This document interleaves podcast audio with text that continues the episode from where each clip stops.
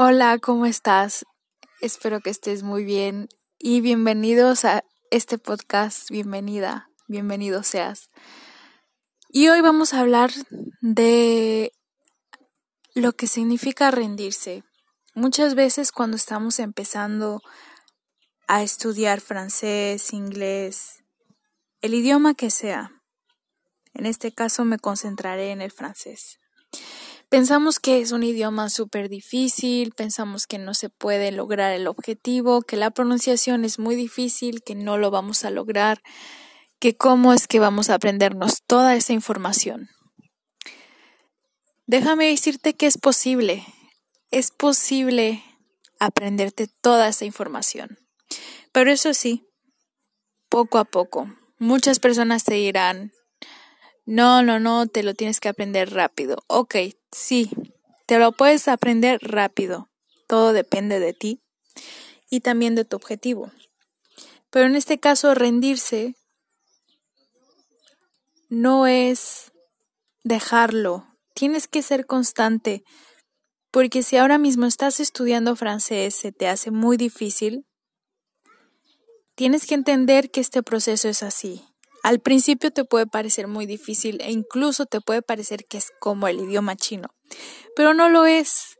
Es simplemente un proceso, al principio es así, pero conforme vaya pasando el tiempo de estudiar, de estar en contacto con este idioma, de estar en contacto con la gente de ahí, te darás cuenta que es un idioma hermoso y que vas a conectar con más gente.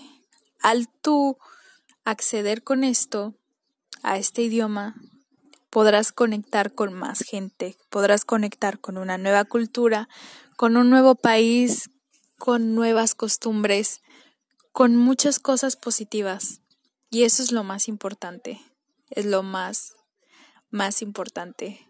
Por eso yo mismo hoy te digo que no te rindas, porque yo también pasé por lo mismo, porque cuando aprendí francés, se me hizo tan difícil porque cuando estás aprendiendo un idioma, sobre todo el francés, lo que más se nos hace difícil es la pronunciación, la gramática, pero eso no debe impedirte a que logres tu objetivo. Si tú quieres venir a Francia, quieres visitar, entonces tienes que agarrarte de ese objetivo y no rendirte, porque tú puedes.